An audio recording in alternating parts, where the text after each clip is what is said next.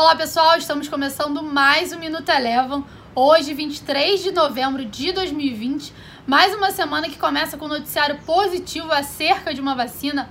Agora a AstraZeneca, junto com a Universidade de Oxford, anunciaram resultados positivos de uma nova vacina, o que acabou animando tanto os mercados internacionais quanto o Ibovespa aqui no Brasil. Além disso, no último final de semana, a Pfizer entrou com uma solicitação de autorização do uso emergencial da vacina nos Estados Unidos, que poderia ser entregue ainda no final desse ano.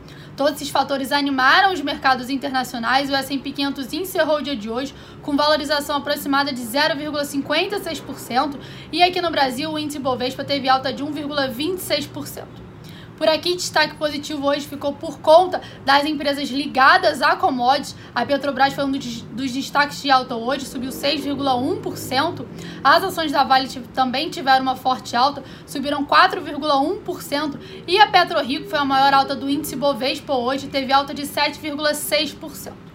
Já na contramão, as ações de Carrefour caíram 5,35%, com a repercussão do caso de violência numa unidade do Carrefour no sul do país. Passando agora para o petróleo, também teve um desempenho positivo no dia de hoje por conta da not do noticiário a respeito da vacina e o petróleo Brent hoje subiu 2,1%. Quem hoje também teve um desempenho positivo foi o dólar frente ao real, que teve valorização de 0,9% e encerrou o dia cotado a R$ 5,43, com um cenário fiscal ainda voltando aí para o radar, com a possibilidade de extensão do auxílio emergencial até os primeiros meses do próximo ano. Ah, vai lembrar que essa semana, na próxima quinta-feira, é dia de ação de graças nos Estados Unidos e por conta disso as bolsas por lá não vão funcionar.